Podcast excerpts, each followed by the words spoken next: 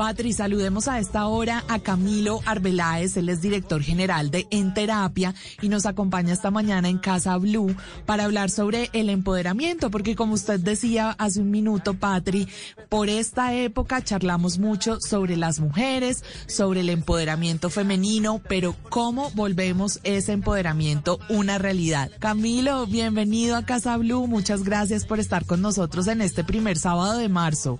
Muy buenos días, no, gracias a ustedes, Juliana, un saludo especial y pues muy contento como siempre de hablar de estos temas que finalmente están relacionados con nosotros y con la sociedad en general. Camilo, ¿y cómo llevamos entonces el empoderamiento a la práctica? Porque está muy bonito decir, usted tiene mucho potencial, desarrolle todo lo que tiene para dar, pero eso cómo lo volvemos una realidad? ¿Por qué no nos da algunas recomendaciones, unas estrategias que podamos implementar?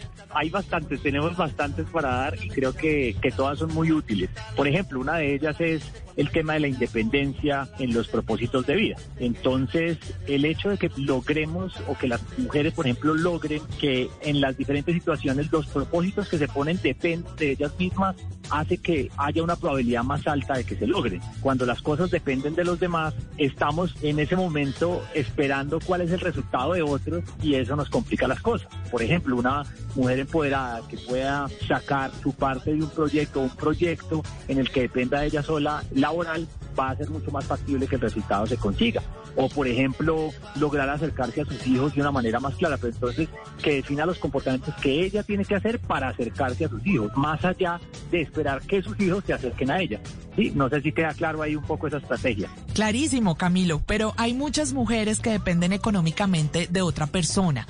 ¿Cómo pueden derribar ellas esta barrera para alcanzar esa independencia en los propósitos de vida que usted nos menciona? Entonces mira que hay algo importante y es precisamente que los propósitos de vida no son similares entre todas las personas. El hecho de que una persona, una mujer, dependa económicamente de su pareja, no necesariamente la hace una persona que no está empoderada, porque esa persona puede mostrar empoderamiento en diferentes contextos. Por eso también el empoderamiento hay que definirlo en espacios específicos. Y es difícil conocer a alguien que esté empoderado en todos los aspectos, en todas las situaciones de la vida. Uno puede estar empoderado en ciertas situaciones. Entonces, por ejemplo, esa mujer que depende económicamente porque tal vez se dedicó a sus hijos y a su familia, puede estar muy empoderada en llevar el rol de la familia, en acercarlos. Y eso a veces no se tiene en cuenta. Pero fíjate que es un rol de, empoderamiento. Por supuesto, y un rol además, Camilo, que tenemos la tarea de reivindicar porque lo tenemos subvalorado, subestimado.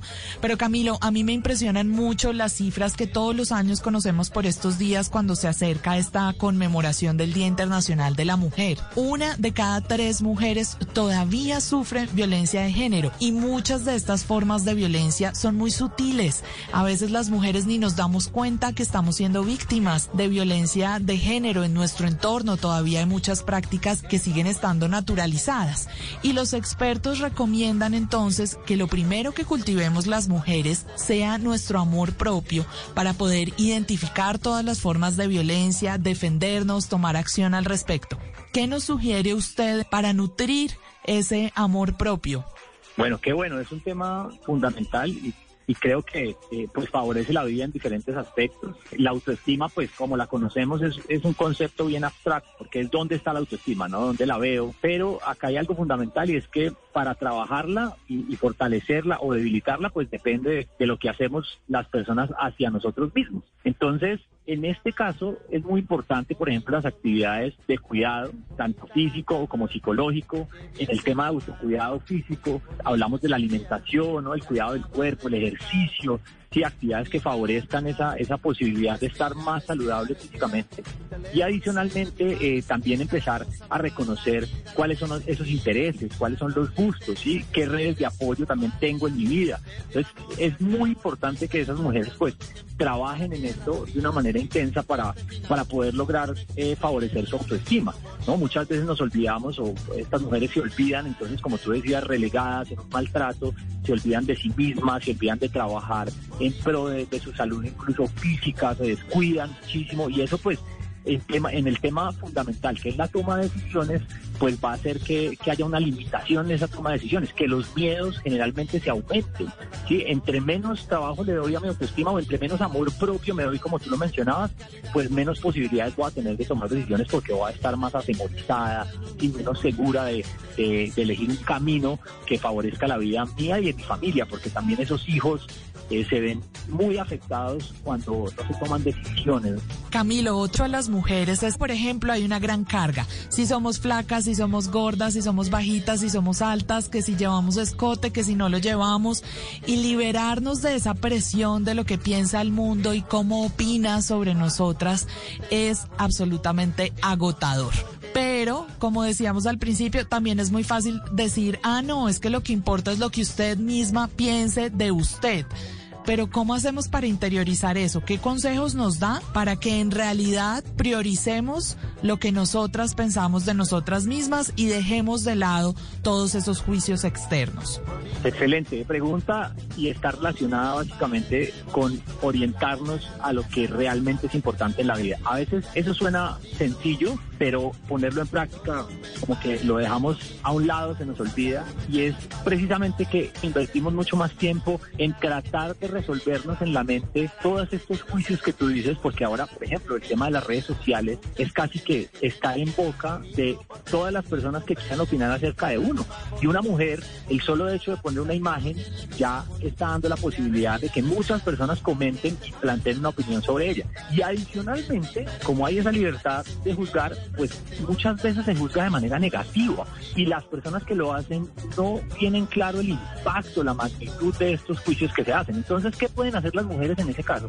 Precisamente enfocarse en lo realmente importante, como decía. ¿Qué cosas pueden ser importantes? Por ejemplo, hablando de las acciones de, de autocuidado. Si nosotros hacemos referencia hacia eso, por ejemplo, una persona que decide hacer ejercicio todas las mañanas o meditar es una actividad mucho más importante. Si lo pensamos claramente, esa mujer que está meditando todas las mañanas no está teniendo tiempo, no está perdiendo su tiempo revisando los juicios negativos que le están haciendo en redes sociales. O esa persona que está enfocada en esto laboral, que está interesada, que, que le da ganas, propone nuevas cosas, entonces seguramente tampoco está enfocada en las redes sociales o en los juicios que hacen los demás. Entonces también va a estar mucho más preparada para recibirlos, no son en las redes sociales, sino en cualquier situación física presencial, pues ya no van a tener tanta relevancia porque su orientación está en otras cosas que para ella son mucho más importantes. Claro, estar más preparadas a la hora de recibir esos juicios, pero nos daría un empujoncito, Camilo, que no recibiéramos tantos. Y eso nos lleva al cambio cultural que se requiere también frente a la mujer y al rol masculino, al papel que juegan los hombres en el empoderamiento femenino. Ahí hay algo importante y es que hay que reconocer que hoy en día pues ya hay una, un reconocimiento más amplio del, rol de la mujer, de lo que pueden aportar en temas políticos, en temas públicos, eh, incluso cómo pueden generar un liderazgo interesante en las organizaciones, en las compañías. Entonces creo que está habiendo una diferencia importante, pero todavía podemos oír algunos juicios subvalorados hacia la mujer y eh, incluso algo muy sencillo como el tema de manejar un carro. Entonces se tiene como ese concepto que la mujer entonces no tiene las mismas habilidades para manejar un automóvil que un hombre y eso pues digamos no tiene ningún sentido ni ninguna base científica que es importante desde afuera y desde, desde, ah, digamos, desde esa sociedad que representamos nosotros para la mujer, y es precisamente invalidar todas esas cosas. Y por el contrario, reconocer esas habilidades, reconocer todos, digamos, esas características y cualidades que tienen las mujeres y que demuestran en todos los contextos para resaltarlas, y para hacerlas ver y demostrar que, que finalmente el género, el sexo, no nos dice nada, no nos dice mucho alrededor de, de lo que podemos hacer las personas. Camilo, una de las primeras luchas del movimiento feminista fue por la voz, el derecho al voto, por ejemplo. Pero hoy en día tenemos todavía muchas mujeres con miedo a expresarse, con miedo a decir lo que piensan. ¿De dónde debemos sacar la fuerza las mujeres para ser auténticas, tener esta voz y expresar lo que sentimos en cualquier situación y ante cualquier persona?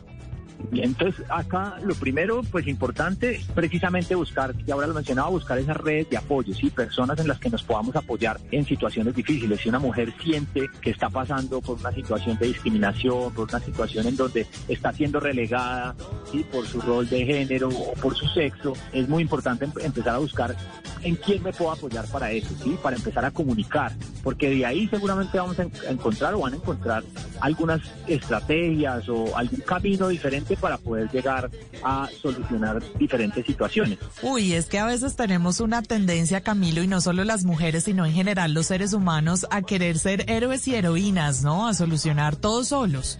Exactamente, y es ahí donde voy al punto más importante y es, si de todas maneras, apoyándose en las redes que tenemos emocionales o que tiene la persona eh, en su entorno, no está siendo suficiente, pues es ahí el punto donde también podemos reconocer que necesitamos ayuda y soporte psicológico. Y nuevamente, que en terapia lo decimos todo el tiempo y es, el soporte psicológico no es algo negativo, es algo absolutamente positivo y beneficioso. Entonces, qué bueno que las mujeres y en general los seres humanos tengan un soporte profesional, idóneo, que pueda ayudarles o favorezca esa posibilidad de tomar decisiones más acertadas en la vida, que pueda ayudar a solucionar situaciones de subvaloración, de discriminación, donde, por ejemplo, una mujer necesita que las cosas cambien para vivir una vida diferente.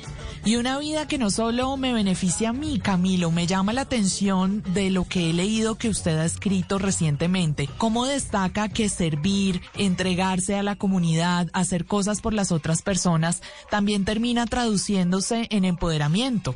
Esto es fundamental, porque a veces no lo vemos como parte de una estrategia para el empoderamiento. Y el hecho de lograr ser empático, reconocer que otra persona necesita nuestro apoyo, eh, que podemos de alguna manera llevar a que esa persona solucione dificultades o, ver de qué manera puedo contribuir a ellas, evidentemente genera una sensación de logro, de que estoy haciendo algo. Y eso favorece obviamente el empoderamiento. ¿Por qué? Porque favorece los sentimientos de seguridad. ¿sí? Yo siento que estoy aportando algo y eso me genera de alguna manera seguridad. Entonces me da una posibilidad de participación más grande en las situaciones que vivo. Camilo, se nos acaba el tiempo. Podríamos quedarnos aquí eternamente hablando de las mujeres y estos asuntos tan interesantes. ¿Alguna recomendación final, una última estrategia que nos llevemos las mujeres en esta mañana de sábado para nuestro empoderamiento? Finalmente, hay algo acá, y creo que es el último punto ahí para, para tocar, y es la parte del aprendizaje. En la medida en que yo aprenda nuevas cosas, nuevas habilidades, nuevos conocimientos, pues me va a permitir también la posibilidad de liderar ciertas situaciones en la vida, porque voy a tener un conocimiento de pronto más amplio que otros y voy a poder brindar ese conocimiento y voy a poder participar de una manera más activa, entonces pues claro, es fundamental. Magnífico Camilo, esperemos que todas estas estrategias y recomendaciones sean muy útiles para todas las mujeres que nos están escuchando hoy es Camilo Arbeláez, director general de En Terapia, así lo encuentran también en las redes sociales. Camilo, mil gracias por habernos acompañado aquí en Casa Blue. Feliz sábado. No, con muchísimo gusto, Juliana, y acá estamos atentos a cualquier tema que, que quieran tratar con nosotros.